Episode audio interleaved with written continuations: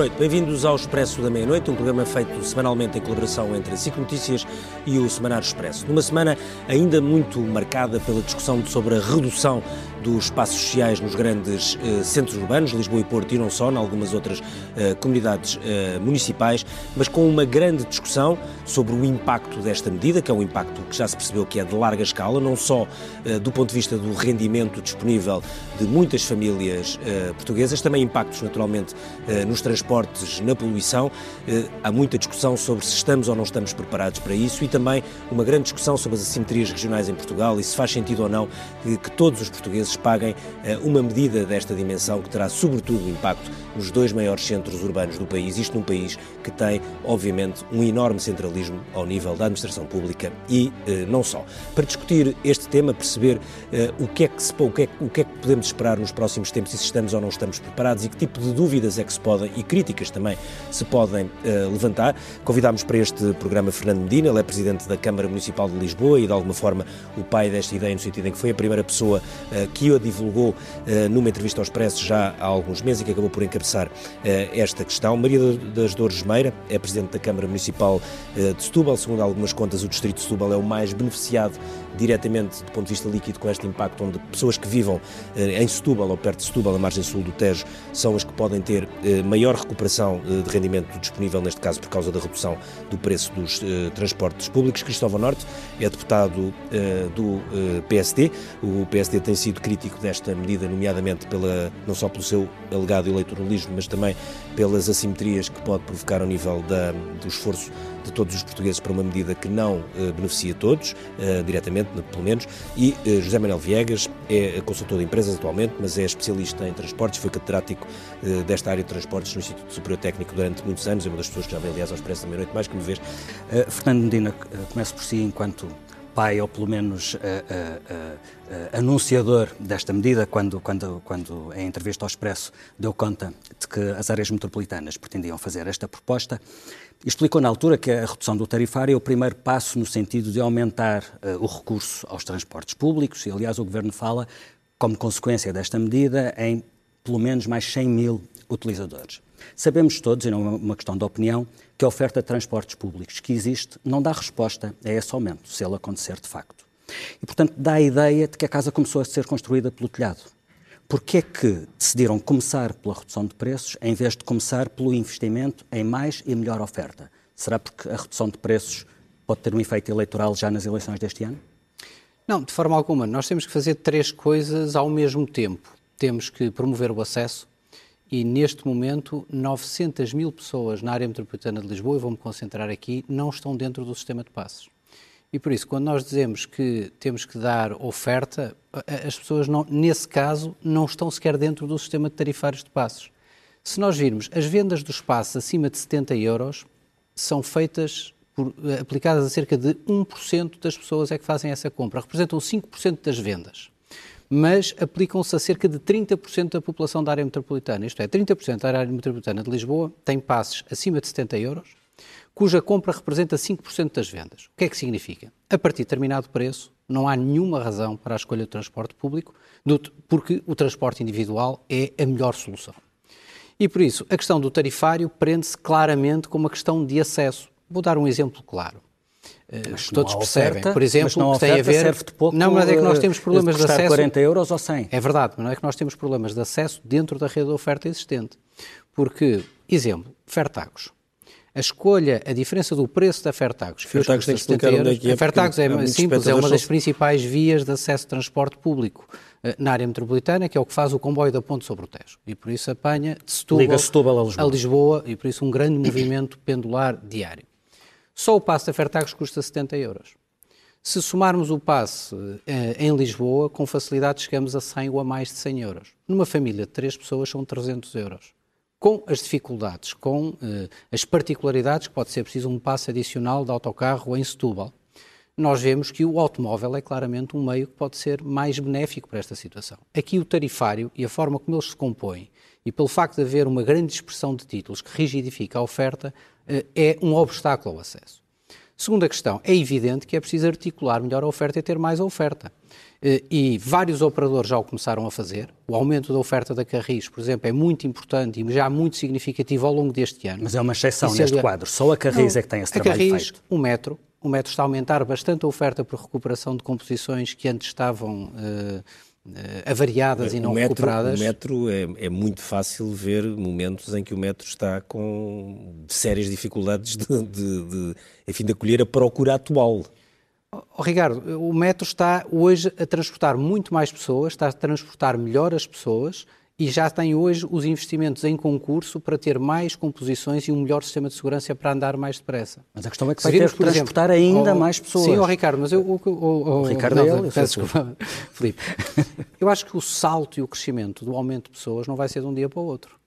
Não vai ser. Imagino que estejam a fazer crescer. figas para isso, porque não se isso acontecer figas. é a ruptura do sistema. Vamos ver, as pessoas não tomam as suas decisões assim por um motivo, só por uma razão. Vai haver uma rápida melhoria do acesso para aqueles que já estão dentro do sistema. Vai haver uma melhoria gradual da procura daqueles que vão percebendo as novas condições de tarifários e de oferta, mudando para o novo sistema. Isto é, isto é uma trajetória e é uma estratégia que vai evoluindo a par. Eu não estou à espera que aconteça uma. Não é de um dia para o outro que mais 100 mil pessoas decidem, bom, eu agora tenho tudo preparado na minha vida para deixar de transporte individual e vou andar de transporte público. Não. Mas que vão começar a olhar para o transporte público, muitas que não o fazem, vão. E à medida que Carris, Metro, Fertagos têm um plano de melhoria da qualificação da sua, da sua oferta, este ano é lançado o concurso rodoviário a nível metropolitano, que todos os municípios se entenderam em lançar um único concurso com um operador com mais 20% de rede de oferta numa rede nova.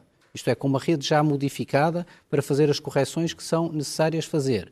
E a médio prazo, o que está negociado com o Governo é que a área metropolitana só negociou uma prioridade política em matéria de investimento para a próxima década, que é mobilidade. Eu ouvi tudo então, o que me disse, mas eu não tenho a certeza, eu, eu, continuo sem perceber uma coisa. Podiam ter começado pelo aumento da oferta, de facto, e haver mais oferta disponível, uma melhor rede, uh, comboios mais, mais vezes, o, o, barco que atravessa o Tejo, ainda no outro dia vimos imagens uhum. de pessoas revoltadas porque não havia uh, as que utilizam hoje em dia não conseguem, nas horas de ponta, ser transportadas, porque é que começaram pelo tarifário oh, e não por mais mas oferta? Mas é que a situação, do ponto de vista da oferta, não é igual em todos os meios. E há meios que têm hoje essa capacidade para absorver e há meios que daqui a alguns anos terão essa capacidade. Nós não podemos estar à espera do mundo ideal isto é, até porque, vejamos uma coisa, se nós utilizarmos indicadores de procura atual, muitos investimentos em matéria de oferta nunca se farão.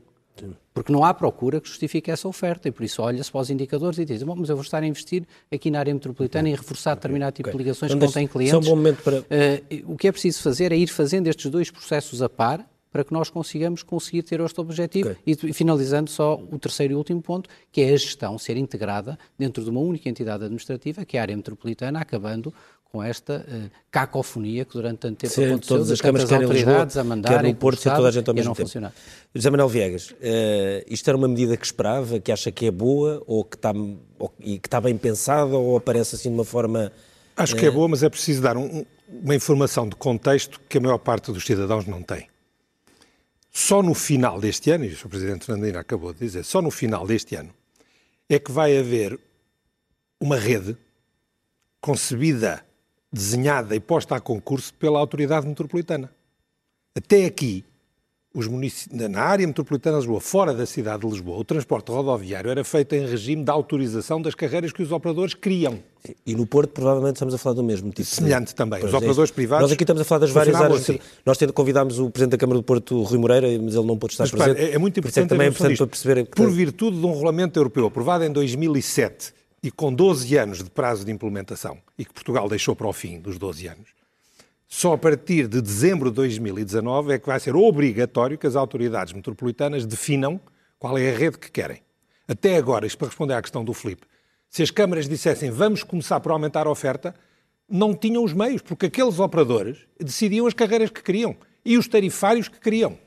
E, por, e durante muitos anos não houve nenhum subsídio, e o subsídio atual é pequeníssimo se compararmos por veículo quilómetro esses operadores com os operadores públicos.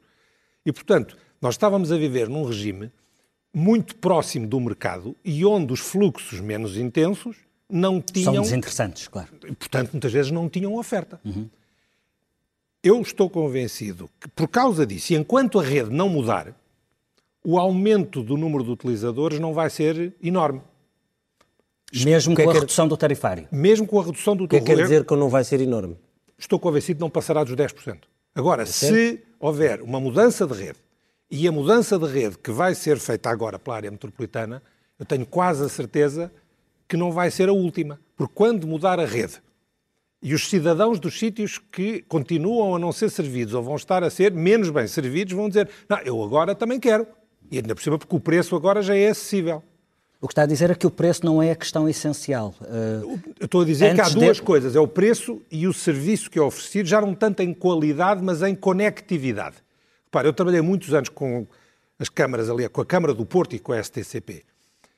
E a pressão da população, como provavelmente sabem, alguns dos espectadores saberão, a STCP fazia, e penso que ainda faz, carreiras para fora do Porto. Sim. A pressão dos cidadãos para que a STCP fosse mais longe e entrasse no território dos operadores privados era enorme. Porquê? Porque o tarifário da STCP era metade do dos outros. E, portanto, a pressão da população é ter serviço e a um preço aceitável. Aquilo que estamos a fazer agora, até entrar em vigor o resultado deste próximo concurso, é sobre a rede existente. E essa rede existente vai ter, com certeza, algum efeito esta redução de preços. Mas, como dizia o Sr. Presidente Medina, as pessoas que têm a vida organizada em termos do seu carro, etc. e tal, não vão mudar de um dia para o outro. É esperar que, se calhar, ao fim de um ano, ao fim de dois, quando chegasse a hora de mudar o carro, diz agora, afinal, se calhar, não precisamos de ir todos os dias de carro porque temos esta melhor oferta, etc. O grande salto vai ser quando os cidadãos de toda a área metropolitana, e se quiser, a mesma coisa que eu disse aplica-se em boa parte das comunidades intermunicipais que também tinham operadores a, a trabalhar em regime de autorização e sem subsídio ou quase sem subsídio, quando passar a ser uma rede planeada, com preocupações do que é que está, qual é a maneira de melhor servir o território, com certeza que aí sim. Aí passamos a ter as condições de preço e de conectividade que permitem dar um salto significativo para a intensidade de escolha do transporte público. Uma sem a outra não é grande coisa. Os dados que o Presidente Medina referiu são impressionantes, que é acima dos 70 euros, abrange 30% da população, mas só 1%, ou seja, um 30 avos dessa população é que usava o transporte coletivo. E no Porto para, não há de ser muito diferente. Não há de ser muito diferente, não, porque, porque para pagar tanto, mais vale ir no transporte, na viatura própria. Pois. Uhum. Até porque muitas vezes esses transportes, depois, e é outra das questões que se coloca, muitas vezes com esse transporte vem dar a um comboio, do comboio vem dar ao metro, depois as pessoas, enfim, há muitos estudos que eu fiz ao longo encontrados, dos anos. nem sempre. Não, e, pá, e com, sobretudo se as frequências forem uhum. baixas, uma viagem que tenha dois transbordos em menos de nada demora uma hora, quando de carro demora 25 minutos. Claro. E, portanto, as pessoas também pensam e o seu tempo também vale. Muito bem. Uh, Gustavo Norte, o, o, PSD tem, dito, tem, tem, feito essencialmente duas acusações. Tem acusado esta medida de ser eleitoralista, pelo momento em que é tomada, e injusta, no sentido em que agrava o desequilíbrio entre as áreas metropolitanas. O PSD tem falado sobretudo de Lisboa, às vezes refere en passant o Porto, mas o, o, os desequilíbrios entre Lisboa e o resto do país. O que lhe pergunto é o que é que o equilíbrio do país ganha se um cidadão do fogueteiro continuar a pagar 100 euros para chegar a Lisboa? Ou o que é que ganha se um cidadão que vive em Aroca pagar 160 euros para chegar ao Porto? O que é que se ganha com estes tarifários que existem hoje? Nós não colocamos a questão desse ponto de vista. Mas essa é a alternativa. Nós, ou reduz nós, ou mantém os preços nós, que existem. O que nós afirmamos é que a descarbonização da economia, o reforço da mobilidade, a substituição do transporte individual pelo público e, por via disso, a melhoria da qualidade de vida, são elementos essenciais. E, portanto, desse ponto de vista, do ponto de vista do conteúdo, nós subscrevemos esse entendimento que deve haver uma reforma no sentido de assegurar melhores transportes públicos. Isso é absolutamente incontroverso. O que nós entendemos é que a medida seja social e territorialmente justa e não contribua para agudizar as assimetrias regionais, ferindo a igualdade de oportunidades, no fundo, que os benefícios e os custos sejam repartidos equitativamente. Mas quem vive e... numa cidade do interior, à partida, já não, é, não está numa situação de igualdade na questão da mobilidade com quem vive na área metropolitana com certeza que não está, Com certeza que não estará, porque a área metropolitana de, de Lisboa e do Porto não tem as mesmas condições, não tem a mesma intensidade de procura do que tem outras zonas. Isso é óbvio. Uh, Lisboa tem 4 milhões de habitantes, ou a área metropolitana deverá estar próximo de 4 3, milhões de habitantes, 3. 3.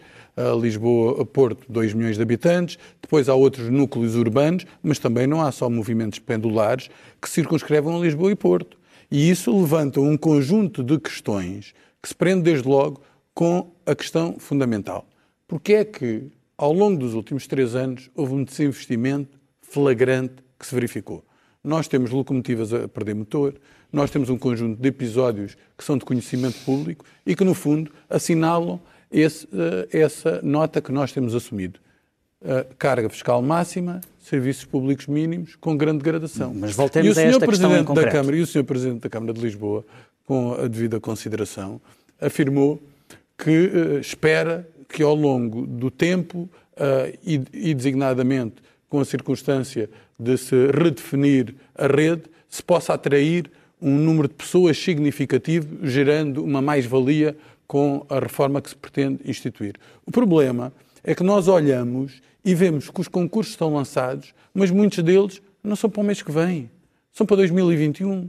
São Estamos para 2023, na maioria dos casos, concursos internacionais que têm procedimentos que enfim, têm que ser cumpridos. Com certeza, mas a preparação estruturada, global, que integrasse a medida numa lógica eh, não apenas da área metropolitana de Lisboa e do Porto, mas numa lógica nacional, por um lado, exige que seja tratado diferente o que é diferente e, porventura, medidas de natureza compensatória para assegurar que a mobilidade não se circunscrevia a Lisboa e ao Porto, onde há dessa densidade urbana, mas que fosse uh, assegurada por todo o país. Eu, com as pessoas do meu círculo eleitoral, eu sou do Algarve, as pessoas dizem-me assim: passos sociais. Eu ontem coloquei numa rede social a perguntar a opinião das pessoas. E as pessoas diziam-me assim: Mas eu quero o passo social para quê? Se eu não tenho transporte público. Se o transporte público não tem regularidade, se o transporte público não tem frequência, se o transporte público não tem horários, se o transporte público tem locomotivas caducas, se não há outras alternativas de mobilidade rodoviárias, se não há uma intermodalidade. E, portanto, isso agudiza um sentimento de injustiça em relação à forma como muitos portugueses encaram esta circunstância. Mas não respondeu à minha pergunta inicial. Essa injustiça resolve-se não baixando os tarifários? Não disse isso, pelo contrário. Não, por isso é que eu estou a perguntar não, outra não, vez. É que, é que, eu não digo isso. A questão é, nós, nós uh, entendemos que se devem uh, baixar os tarifários e, portanto, por princípio, não temos uma reserva em relação ao teor da medida. O que nós entendemos é que a medida, por um lado, é meramente conjuntural. Ela surgiu de uma ideia inovadora do Sr. Presidente de Câmara, o... Para ser rigoroso, houve uma conferência, houve uma conferência das duas áreas mas, metropolitanas uh, que reuniu uh, 35 municípios não, e não apenas um. Eh, não fui eu que atribuí a paternidade, foram Foi anunciada mesmos, pelo Presidente da área metropolitana de Lisboa, mas, foi, mas eu, foi lançada em março eu, do ano passado. Não, não, não, não quero, não, não quero entrevar... muitas cidades do mundo e em muitas áreas do mundo. Não, não, não, é... quero, não quero, não quero, não quero discutir essa controvérsia da paternidade. Mas vejamos uma coisa. Uh, isto já foi há um ano atrás. Uh, nós podíamos ter feito esse caminho paralelamente. Era possível tê-lo feito. Nós, em quatro anos, investimos menos 3 mil milhões de euros de investimento público por comparação a 2015. E, portanto, o que nós dizemos é que ela parece, por um lado, ser meramente conjuntural, porque não foi bem preparada, e quando ela é meramente conjuntural e que não assegura uma repartição equitativa dos recursos, ela, no fundo, tem o condão de poder ser interpretada como uma medida eleitoralista. Durante três anos e meio, esta matéria não foi tratada. Chegamos a ano de eleições, de repente, salta para a ribalta esta questão. É essa a nossa grande reserva em relação à mas matéria. Se neste momento mas surgisse, princípio... não só, se neste momento fosse anunciado não apenas a redução do tarifário, Sim. mas também toda um no, uma nova capacidade de oferta, neste momento, se só com o tarifário o PSD já considera eleitoralista, se houvesse o pacote completo, consideraria o quê? Não, não, eu, eu, considero, eu, eu considero... Ainda mais eleitoralista? Não, não, não, não, não essa não, essa não, não. O Filipe não está a colocar a questão nos termos corretos. Porque eu, Para uh, mim, a questão que eu quero colocar é claro, é esta, dar claro, a resposta claro, que quiser. Darei a resposta. Uh, vamos lá ver uma coisa. Uh, eu digo que se pode ser interpretada como eleitoralista, no fundo, porque ela se, uh, se, tem uma grande proximidade com um elemento de natureza conjuntural e não estrutural. Esse é o ponto do eleitoralismo. Se o governo, ao longo dos anos, tivesse desenvolvido políticas no sentido de promover o transporte público, eu não diria agora que essa medida é meramente eleitoralista. E eu quero que essa medida tenha efeitos por outra razão. Espero que os serviços públicos tenham capacidade de resposta. Porque esta medida não é concebida para ser uma mera devolução de rendimentos a título indireto. Ela é concebida para assegurar a descarbonização da economia, para reforçar as condições do ambiente, para fazer essa substituição que nevrálgica para um padrão de reforma da economia portuguesa. E é isso que tem que ficar claro. Maria das Dores Meira, uh, Setúbal é, pelas contas, enfim, mais simples de fazer o sítio, um dos sítios onde, onde o impacto é maior para quem, para quem, para quem usa. Agora, isto é uma medida que surge exatamente com a mesma oferta, não mudou nada de especial em termos de transportes no, nos últimos anos. Uh, que impacto é que acha que vai ter? Um, boa noite. Cumprimentar aqui os meus colegas de mesa antes de mais e agradecer também o convite para estar aqui. Cumprimentar todos os telespectadores que nos estão uh, a ver. Uh, dizer que, em relação a Setúbal, partilha exatamente o mesmo sentimento que eu acho que todos os meus colegas da área metropolitana de Lisboa partilham. Somos 18 e, portanto, estamos neste momento com um sentido de grande satisfação por vermos o rendimento das famílias a ser recuperado. E no que diz respeito a Setúbal, é muito esse rendimento. Eu vou só dar aqui Sabe dois... que isso, quando normalmente ouvimos um político dizer isso, pensamos normalmente em eleições, e logo este ano há logo duas. Mas, mas, mas repare, uh, se, se, pensarmos uh, desse ponto de vista, este ano há logo duas. Daqui a um ano estamos à beira de outra. E, portanto, isso, nunca... isso só saber uma crise política, mas nunca se sabe também. não estamos à beira de outra. Começamos a meio de 2020 a preparar é as eleições há eleições quase, há eleições quase todos os anos. Dizer, então não resolvíamos o, uh, este problema e outros que podem Sim. ser considerados sob essa, essa perspectiva uh, também embora esta tem, Mas embora esta tenha um esta impacto de facto de rendimento, que já se percebeu, que o Expresso fez as contas a semana passada, importante. provavelmente isso, um impacto de rendimento superior a é todas é as outras medidas mas já agora, que o Governo tomou nos primeiros que de, daquela eh, expressão reposição de rendimentos. Já agora dizer que esta foi uma das medidas das mais importantes que aconteceram na área metropolitana de Lisboa e que foi votada por unanimidade e que foi trabalhada por unanimidade. Há mais de um ano que está a ser trabalhada. Portanto, uma equipa técnica fantástica, uh, ali com a orientação do primeiro secretário uh, Carlos Humberto e com o, digamos, com o nosso protagonista não é? Que nos representava a todos e muito bem, Fernando Medina. Uh, há mais de um ano que esta medida estava a ser preparada. Há mais de um ano.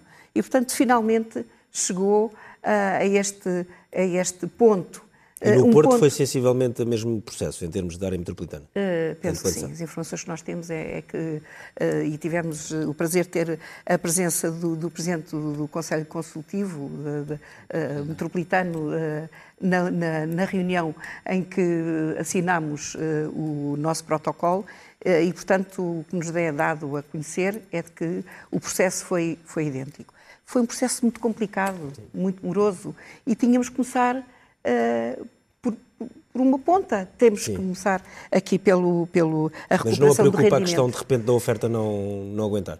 Uh, nós temos que experimentar. Eu acho que este é, é, o, ponto, é o pontapé de saída. E, portanto, uh, no final deste ano está a ser preparado já o nosso concurso metropolitano, não é? Para ser lançado uh, em dezembro de 2019 uh, um concurso internacional que levará também o seu tempo, como aqui foi dito, em relação à sua implementação.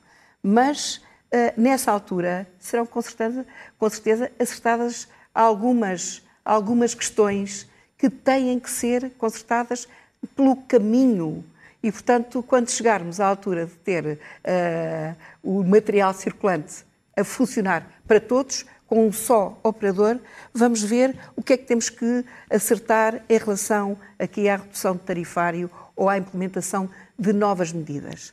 Agora, esta é a primeira e o caminho faz caminhando e eu acho que esta é extremamente importante. Mas já agora, só a título de curiosidade, posso dizer quanto é que uma família, um casal, que vem trabalhar para Lisboa, uh, poupa no ano. Só um casal... Casal que vive em Setúbal que vive em Setúbal, que vem para Lisboa, vai poupar por mês 276,70 euros e, portanto, por ano 3.320 euros. Se tiver um filho, são 3.758 euros, salvo eu. Isto é muito importante. Não, não partilha do receio do PSD de que, com contas tão generosas, essa família vá correr votar no PS? Pode correr a votar também no a senhora, PSD. A senhora, a senhora é do PCP, eh, mas, está mas, numa mas, área repare, metropolitana onde família... há câmaras do PS, do PSD, do PCP, esta... independentes, Filipe. mas o PSD tem chamado a atenção para este eleitoralismo. Esta gente não vai toda votar PS em, em, em outubro. Mas porquê é que vai votar em, eh, no PS? Talvez o PSD tenha uma explicação sabe, para isso. É esse o temor que o PSD porquê? tem. Porque eu sou da CDU e pode votar também na CDU porque as câmaras do PSD também votaram favoravelmente e assinaram o acordo. Como eu disse há pouco, somos 18 Bem e lembrado. temos ali, uh, temos ali o PSD, o, o PS e a CDU. Portanto, não temos o efeito eleitoralista desta não, medida. Não, porque todos, porque todos podem beneficiar então do efeito Sim, eleitoralista. Mas há um outro efeito. Outra vez, qual era o valor total? 3 mil e quantos euros? 3.320 euros que certo. as pessoas vão poupar. 3.320 euros. Por ano, e então, e diga-me uma coisa, o que é que estará agora a pensar alguém que nos esteja a ver, por exemplo, que viva sei lá, em Mortágua, e que diga, bem, e porquê é que nós vamos pagar aqui em Mortágua os 3.320 euros do casal de Setúbal? Ah, mas Mortágua também irá ter eh, o seu plano uh, uh, idêntico à, Nem ao das todo áreas... o país tem, como sabe. Neste momento. Neste Mas momento. aí é que é a nossa dúvida. Isto, isto, afeta, isto afeta 85% da população, porque Portugal tem uma enorme uma assimetria, ou seja, tem uma enorme concentração de pessoas no litoral e em, em duas áreas metropolitanas, portanto é um dos países com uma distribuição mais assimétrica do ponto de vista da população, eh, face ao território. Mas há, há vastas ser. zonas do país onde as pessoas estão, sei lá, alguém que vive em Estremoz estará a pensar o que é que eu tenho a ver com isto. Mas têm que ser pensadas medidas de compensação e com certeza que os passos de Mortágua para onde se deslocam não devem ser iguais aos de Setúbal, face à, à, à capital, de, por onde a maior parte muitos, da população... Muitos desses sítios, obviamente, têm uma oferta de transportes pois, públicos é muito pior, tem que ser, preços tem complicados, ser uh, dif, imensas por... dificuldades, mas sobretudo aqui a grande questão, que é a pergunta, uhum. que é, é, o que muita gente diz é, porquê é que não são as câmaras a pagar? Mas por força disso. Porque, por exemplo, Câmara, não... nomeadamente as duas câmaras que aqui estão, uh, uh, Lisboa e Setúbal, mas Lisboa então é mesmo, enfim, é mais beneficiada, mas Setúbal também, passaram a ter muito mais receita de IMI nos últimos anos, uhum. têm muito mais receitas do turismo nos últimos anos do que tinham, nunca sonhariam há 10 anos, nenhum de vocês acreditaria que teria essas receitas extra de... Temos trabalhado de, muito para isso. Não estou a dizer o contrário, mas não, ninguém... IMT, IMT. IMT todas ligadas a, a, todas as questões de, de, de imobiliário e nomeadamente turismo, já nem falo demais. Obviamente que isso também traz alguns custos acrescidos, nomeadamente dos, dos lixos, etc. Mas a dizer, então por que não gastar esse vosso dinheiro extra no, no, na subsidiação direta disto? Então nós estamos a, a subsidiar. Já, já, já passei. A Setúbal vai pagar 2 milhões e 26 mil euros. Era um custo que não tínhamos. Não Sim. estamos, se, se melhorarmos Mas 2 milhões, uh, esse, 2 milhões receita, corresponde estamos... a que percentagem disto tudo? Pouquíssimo. 2,5%. Pronto não é? 2,5% não, neste 2,5%, 2,5% do total da área metropolitana, não é da parte que Exato, claro. exatamente. é muito mais. Exatamente. Claro. Deixa-me só interromper assim. Ano... Aquilo que foi anunciado pelo Governo é que a parte que o Governo dá é para cobrir as ligações intermunicipais. Sim. Em grande parte do país, as deslocações pendulares não são intermunicipais. Esta família de Setúbal, olhando aqui, se me permite, sim, sim. poupa este dinheiro todo, mas à partida hoje tem uma despesa de 356 euros. A família de Mortágua hoje, se calhar, tem uma despesa de 75 euros, 80 euros. Portanto, não pode poupar 350, não pode poupar 250, porque não é isso que gasta. Aliás, o, o valor dos passos nas áreas metropolitanas de Lisboa e Porto são incomparáveis não, é, com o valor dos passos é um somatório de, de vários passos. Repare, não tem nada a ver. Eu não me incomodo nada, como cidadão, de contribuir com os meus impostos quando há uma cena de geada que afeta os agricultores num Conselho do Interior. E os agricultores, poucos, do Conselho de Lisboa não são beneficiados com isso. Há problemas que são diferentes em regiões diferentes. E, portanto, esse tipo de invejazinha nacional é uma coisa que eu acho que é deprimente. São problemas diferentes. O que nós queremos é que as pessoas tenham condições para se deslocar e para que não sejam excluídas da sociedade porque é muito caro ou porque não têm serviço. Deixe-me dizer uma coisa em relação ao que estava a ser dito há bocado, a questão das pessoas não têm transporte. Essa é uma responsabilidade dos municípios tirando a situação da linha do Algarve da CP, todo o resto do transporte no Algarve é da responsabilidade dos municípios. Só que até agora, como o regime legal era o da autorização, eles eram os operadores que faziam as carreiras, ou os municípios também podiam fazer, mas na generalidade dos casos eram os operadores. E se não há transporte para uma determinada freguesia, é porque os munic... não era rentável para o operador porque o município não tomou a iniciativa, não tem nada a ver com esta medida. A falta de oferta não tem nada a ver com esta medida. Esta medida o que permite fazer é tornar mais acessível a oferta que existe. E vai começar a funcionar aqui na área metropolitana de Lisboa e no Porto e no resto do país, nas comunidades intermunicipais que estejam prontas, com as redes que existem hoje. E essas redes vão ser obrigatoriamente alteradas com os concursos que têm que ser abertos até ao fim do ano. E aí muda o filme. E, portanto, não ter transporte hoje não tem nada a ver com esta medida, tem a ver com a dificuldade técnica, com a inércia política, com outra razão qualquer, mas não é por causa desta medida. Fernando Medina, queria falar daquilo que, a que o José Manuel Viegas chamou a invejazinha nacional? Sim, eh, quero falar sobre isso porque, hum, para rejeitar muito e criticar muito esta linha política que se colocou de uh, Lisboa recebe e não paga e, parece que os ricos recebem e os pobres pagam. Não é? Quer dizer, isto é um. Eh, primeiro é um discurso de pôr portugueses contra portugueses e um discurso de inveja que não tem razão. O per capita é mais alto também é. Não, mas é, oh, oh, Ricardo, mas vamos lá ver as coisas. Se nós fôssemos fazer as contas dessa forma, só há duas regiões que são verdadeiramente contribuintes líquidos em matéria fiscal, que é Lisboa e Porto todos os grandes também, investimentos que nós fazemos, todos os grandes investimentos que são feitos e bem a título de coesão em grande parte do território nacional são financiados com o dinheiro dos impostos dos portugueses, mas com uma sobre-representação daqueles que residem nestas áreas metropolitanas. É assim. E é bem que seja assim. É bem que os nossos impostos financiem aquilo que é necessário nas, para assegurarmos a coesão territorial, social e o desenvolvimento económico e também o progresso ambiental em todo o país. É por isso que é bom que nós tenhamos uh, infraestruturas de saúde uh, em todos os distritos do país, do interior, mas há uma coisa que eu posso garantir: é que se há necessidades de emprego, necessidades de coesão social, há uma coisa que eu posso garantir: as grandes necessidades de lidarmos com o congestionamento automóvel, de lidarmos com os custos dos tempos de transporte, de lidarmos com os custos sociais dos custos de transporte, de lidarmos com a questão ambiental. Ah, isto joga-se nas áreas metropolitanas, não se joga nas cidades de pequena dimensão. E da mesma maneira que nós devemos investir em mais emprego e mais coesão em determinado tipo de rede de cidades, é nas grandes áreas e é nas maiores cidades onde estas questões em matéria de transporte público se põem com maior equidade. A segunda questão que eu gostava de dizer é que é o seguinte: há um equívoco muito grande na cabeça de, de, de alguns que é a, a Lisboa a a área, de Lisboa é o Terreiro do Passo. Ou se calhar alguns acham que é Lapa ou, ou, ou Restelo. Quer dizer, se repararam bem, e repararam bem, evidentemente, os municípios onde o benefício desta redução tarifária é maior são todos menos Lisboa. Isto é, Lisboa em si foi onde a nossa proposta se traduziu numa menor redução de tarifária, de 36,70 para 30. Onde é que está, onde é que há umas semanas falávamos aqui dos problemas no bairro da Jamaica e do Seixal? O que é que é Rio de Mouro?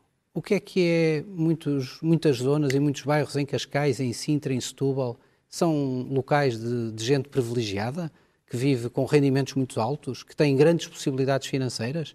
É esta a imagem que as pessoas têm das áreas metropolitanas, de Lisboa e do Porto, que tudo aqui é não, uma área de, não é. de pessoas. Não, não, não, não, é, não é que essa é a questão, Ricardo, é que ouço o discurso às vezes de Rui Rio sobre esta matéria e parece que há aqui um efeito de redistribuição de rendimento dos pobres de um lado para os ricos do outro, como se na área metropolitana de Lisboa e do Porto, fundamentalmente a população fosse uma população rica com altíssimos rendimentos. Não é.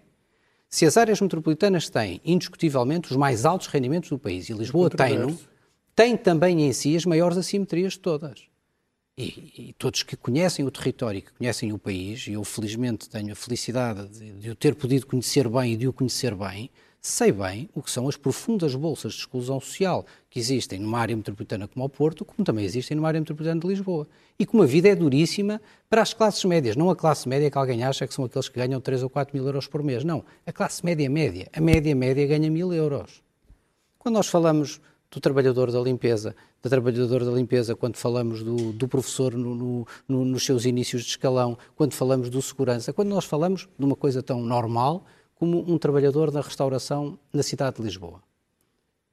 Essas pessoas são as classes médias do país. Essas pessoas são essas pessoas que vão receber, eh, eh, que vão ter acesso a esta devolução de rendimentos. São essas pessoas os ultra privilegiados e ricos. Mas não, mesmo, não assim, mesmo assim, e por isso, e por isso este discurso, este discurso desta inveja, desta rivalidade e desta e só, só para terminar só um exemplo. Mesmo a conta era bom que ela fosse, se é, se é para ser feita em matéria de distribuição regional, só a área metropolitana de Lisboa é responsável por 40% do IRS liquidado no país. Se fosse para ser feita a conta assim, bom, 40% da despesa tinha sido feita a partir de rendimentos da área metropolitana. Não faz sentido, é um absurdo. Isto não tem nenhum sentido de coesão nacional. Deve ser feito em cada área o investimento necessário a, a, aos problemas daquelas áreas e, com franqueza, em Bragança, o congestionamento automóvel e o tempo e os custos não é a principal questão, é o emprego e a coesão social. Gustavo Norte, a resposta a esta questão, nomeadamente eu, eu... à, à posição que o Rui Rio assumiu. Eu acho que há aqui um aspecto que nós eh, devemos eh, dar-lhe a devida dimensão, que é o seguinte: no momento em que nós subsidiamos os passes, em regra, o que vai acontecer, em muitos dos casos, é que não vai haver oferta nova. Aqueles que estão no sistema manter-se no sistema, porventura haverá algum alargamento da rede em casos particulares, mas no fundo, sobretudo fora das grandes áreas metropolitanas, quem está excluído continuará excluído. E eu acho que esse é um ponto que um projeto equilibrado, estruturado, que traduzisse um pensamento uh, estruturado em relação à matéria, deveria tratar. Porque se é verdade que há problemas particulares na área metropolitana de Lisboa e Porto e que outras eh, áreas não se assemelham pela sua intensidade, pela natureza dos fluxos, por um conjunto de aspectos que todos reconhecemos, não, é, não quer dizer que nas outras áreas não haja também problemas claro. muito significativos claro. de mobilidade. E o, o, o, Fernando Medina, com todo o respeito, falou de bolsas de pobreza em Lisboa. Eu posso falar de bolsas de solidão no interior. Claro. E posso falar de um conjunto de aspectos em que as pessoas estão em situações dramáticas, com a desertificação, com um conjunto de fenómenos que são fenómenos muito penalizadores para a economia portuguesa Sim, mas e para a evolução que as respostas não podem ser iguais eu não, eu não, em sítios diferentes eu, para questões eu, diferentes. Eu, concordo. não se ataque no sentido de que há aqui uns privilegiados o meu, façam... O meu, o meu, meu, o meu propósito, o meu propósito não é tanto uh, distinguir uh, uh, Porto e Lisboa dos demais. O meu propósito é a percepção da justeza das medidas é algo que é sempre importante para os cidadãos. Isso é um facto indesmentível. E eu verifico que há muitos cidadãos que entendem que têm péssimos transportes públicos, que não têm acesso, que têm ainda assim movimentos pendulares significativos e que, por exemplo, me dizem: bom, então agora há uma redução drástica uh, nos passos sociais, porque isso visa ampliar a mobilidade, por um lado, e por outro lado, acudir a um conjunto de problemas de natureza ambiental. Mas eu, por exemplo, não tenho a eletrificação da minha linha férrea, como estava prometida, e tenho um programa de ferrovia 2020 que só 9% é que foi realizado. O Manuel Viegas é estava a explicar há pouco que a falta de oferta que, que nesses territórios não, não, tem a ver com não, é, não, não, não, ferrovia, não, eu falei do, não, não, isto não, isto não é falta de oferta. Sim. Aliás, está no programa Ferrovia 2020. Sim. Ou, por exemplo... Nós também temos umas queixas sobre, sobre a linha de Cascais. Com certeza que terão queixas. Portanto, 9% é natural que a esmagadora maioria do país venha a ter queixas sobre essa matéria. Isso não há dúvida nenhuma. O ponto é outro. O ponto é, está tomada aqui uma medida que, a partir de certo momento, parece que foi feita até a própria ponderação do modelo de atribuição de verbas. É ela um mistério que nenhum de nós consegue desvendar. O Sr. Presidente da Câmara disse: Nós precisamos de 60 milhões de euros para Lisboa. Depois veio o Porto, mais 24 milhões. Depois, misteriosamente, apareceu uma proposta no Orçamento de Estado que elevou para 104 milhões, o que significa 140 milhões fim, se, o ano, se fosse o ano inteiro. E criaram Bem, um mecanismo muito pouco transparente, oculto, com um grau de complexidade para fazer essa redistribuição. E que eu acho que, no fundo, é um fato feito à medida de um conjunto de objetivos. Deixa-me dizer aquele ponto que eu me esqueci quando foi interrompido. As pessoas de vários uh, locais do país perguntam assim: Mas eu, por exemplo, tenho dificuldades tremendas de mobilidade e não tenho alternativas. Sim, não tenho comboios, muitas, muitas regiões não país. tenho estradas, mas ainda tenho que pagar secutes. E pago secutes a um preço de 9 cêntimos o quilómetro. E aí não se coloca a questão de assegurar essa mobilidade quando o compromisso de todos os partidos que apoiam o governo e do próprio Partido Socialista seria uma redução no mínimo de 50% e do Bloco de Esquerda e do PCP a abolição das portagens como a questão mais estruturante daqueles territórios para combater a sazonalidade? O que fizeram a esse respeito? Olhemos para o caso das pessoas que, por exemplo, tiveram um aumento de 1,5 cêntimos num embuste monumental a propósito da taxa de carbono que foi noticiado. Muitas dessas pessoas não têm alternativa, não têm transporte público, são elas que estão a subsidiar, de facto, isso. Se me disserem assim, estas pessoas têm esta opção e não a utilizam e por via disso passam a pagar, eu subscrevo integralmente que deve haver uma penalização em função de não se assumir essa responsabilidade de caráter ambiental, servir a comunidade. Mas quando elas não têm nenhuma destas prerrogativas, porquê é que elas devem ser, uh, devem ser tratadas de forma desfavorável? E, sobretudo, em territórios do interior, em que muitas vezes o Estado, ao longo dos anos, tem sido o primeiro a bater em retirada. E, portanto, isso motiva, obviamente, muitas, uh, muitas objeções. Queria perguntar uma coisa que não é o impacto direto desta medida, mas, mas é um impacto secundário que eu acho que é relativamente fácil de prever que pode acontecer, que é se fizeram os cálculos aos efeitos que isto pode ter imobiliários, uh, nomeado porque, neste momento, Lisboa, o Porto também, que são os centros destas áreas metropolitanas, estão com uma enorme pressão no preço da habitação, toda a gente sabe, aliás, manchete de expresso é uma questão dessas, é um dos temas que mais discute nestas grandes regiões, e as pessoas começam, quando não podem, quando se acabam por ter que sair, por terminar rendas, etc., a, a afastar-se do centro. A partir do momento em que haja transportes mais baratos, isto vai ter um impacto uh, em muitos uh, conselhos uh, à volta de Lisboa. isso foi calculado, o efeito que isso pode ter no, no imobiliário e no preço do imobiliário no, no seu conselho, por exemplo? É previsto, não é? Está, pode está. acontecer, ou seja, pode as pessoas, acontecer, as pode acontecer. podem, Neste isto momento, pode ter um efeito, quer dizer, não é, não é um efeito negativo necessariamente, até porque se as pessoas claro, tiverem as casas claro. também ganham com isso, mas no sentido de poder aumentar o preço do imobiliário um, em Setúbal. Setúbal tem andado num grande contraciclo, mesmo na altura em que estávamos aí com, com uma crise complicadíssima, um, Setúbal te, estava já num grande contraciclo. E, portanto, temos ali naquela península da Mitrena uma das penínsulas, um dos locais de Portugal que tem maior concentração do PIB nacional Sim. e, portanto, nenhuma empresa fechou, todas elas aumentaram o número de postos de trabalho, todas elas sim, São empresas exportadoras, sobretudo. Sim. A Navigator, a Lisnave, a SAPEC, tantas, tantas empresas que ali estão. E, portanto, começou a verificar-se uma grande procura do imobiliário. Hoje temos quase tudo vendido em Setúbal não é? A requalificação tem sido uma realidade. A qualificação okay. do centro histórico, tudo à volta que, uh, uh, do, do, que ali existe. E, portanto, não sabemos exatamente é se por força disto uh, irá haver essa procura. tudo o que é a requalificação está a acontecer, mas também o que é novo está a entrar na Câmara Municipal, ainda muito antes de saber, saber isto, isto, não é? Sim, sim. E, portanto, não sabemos exatamente, queremos Terão que, que isto fazer vá as ter contas impacto. mais à frente. Exatamente. Claro. Mas, sim. para já... Sim. José Manuel Viegas, uma questão. Eh, uma das questões aqui importantes é a redução do número de automóveis que entram nas grandes cidades, neste caso, sobretudo Lisboa e no Porto, não só, mas sobretudo Lisboa e no Porto. E há cálculos para isso? Que eu conheça, não.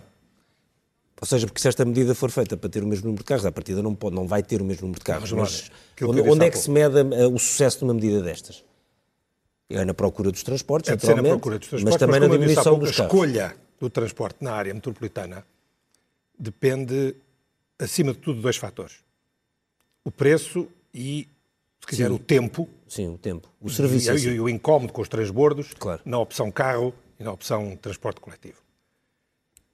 Eu não tenho contas feitas, mas conheço medidas destas, como o Presidente Medina dizia também, isto não é a primeira cidade ou a primeira área metropolitana que faz isso. E tenho trabalhado muitos anos em projetos europeus. Sim, há muitos países onde também se subsidia... Faz. E aquilo que se tem verificado é que quando há reduções de preço e simplificações, há uma resposta da procura, mas essa resposta é muito maior quando a conectividade da rede melhora. É um fator mais determinante. E, portanto, eu esperaria que. Eu não conheço a rede que vai ser posta a concurso, mas se a rede estiver bem feita, de acordo com o que são as necessidades reais dos territórios, essa rede acompanhada com este tarifário pode proporcionar uma transferência de modal, como se chama, portanto, do transporte individual para o coletivo, mais significativa do que só a mudança dos preços. A mudança dos preços é, se quiser, acima de tudo, uma redução do efeito de estrangulamento de famílias que pagam uma parte muito considerável do seu rendimento para transportes. O número internacional considerado máximo aceitável é na ordem dos 15% a 16%. Na média portuguesa é à volta, não disse o quê? Da despesa das famílias com transportes. 15% a 16% da despesa. Pronto, da despesa geral da família. Na área metropolitana de Lisboa, eu não tenho dúvidas que há muitas famílias que gastam 30% do seu rendimento com transporte. E, portanto, esta redução fará com que muitas dessas famílias se venham a localizar, se calhar, nos 12, nos 14. E, portanto, é uma medida também aí de justiça social, de ter um mínimo de qualidade de vida através das outras coisas que hoje não eram possíveis adquirir, serviços, bens, seja o que for, porque estávamos esmagados pelos transportes. E o que é que pode ser feito fora das áreas metropolitanas para compensar essas populações? Já se percebeu que não há uma receita que sirva para o claro, país todo, sendo tão assimétrico, mas há uma receita para os outros mais, territórios sim, de mais, de baixa mais densidade que eu tenho é que 18 das 23 comunidades intermunicipais fora das áreas metropolitanas de Lisboa e Porto estão ou inscreveram-se para beneficiar disto. Eu imagino que pelo menos essas mesmas, e talvez as outras cinco também, também estejam a preparar a sua adesão ao regulamento europeu da tomada de posição das autoridades de transportes para definir as redes e abrir concurso ou operar com um operador interno as suas redes de transportes coletivos. O primeiro passo é esse, é vamos trabalhar numa rede que sirva bem ao território. Eu vi ontem o anúncio do que está a ser feito pela Câmara Municipal de Viseu. Só posso ser parabéns. Fantástico. Por iniciativa da Câmara, foi redesenhada a rede do, dos transportes permanentes, foi criada uma rede uma, pequena rede de serviços internos à, ao núcleo urbano, foi criada uma rede de transportes flexíveis a pedido.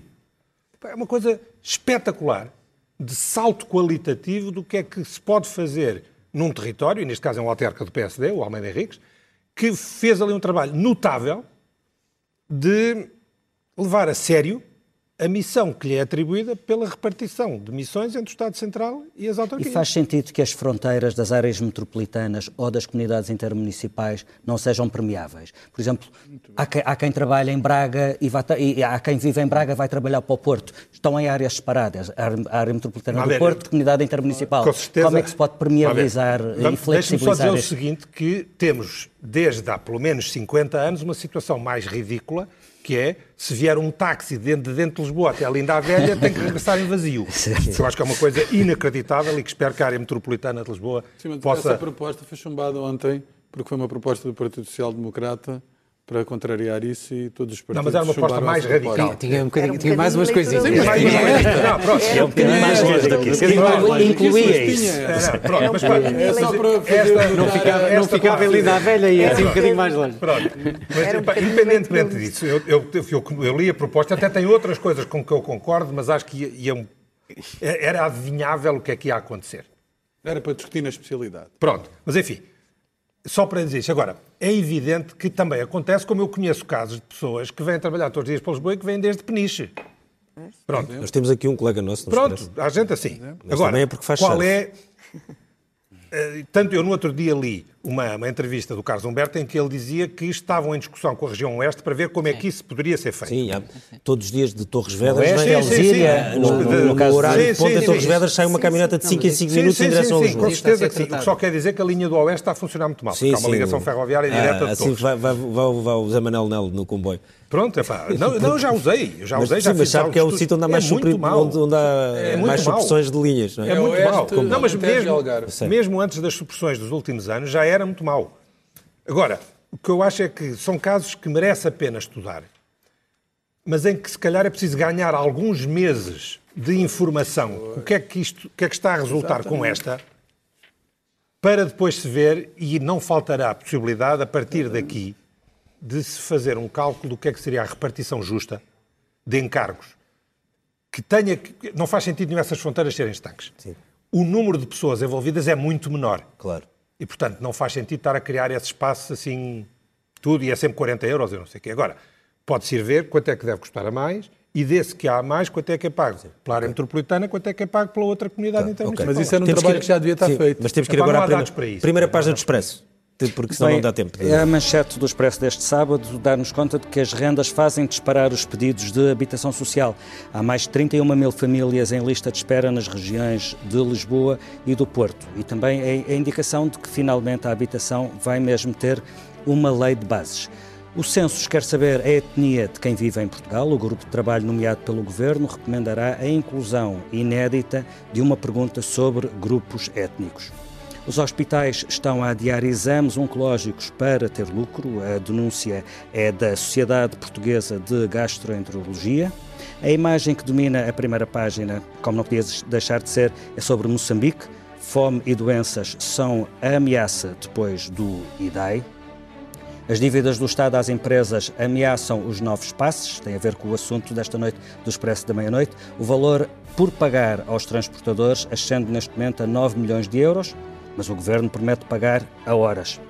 Ainda mais algumas notícias de política. Nuno Mel admite ser candidato ao Porto.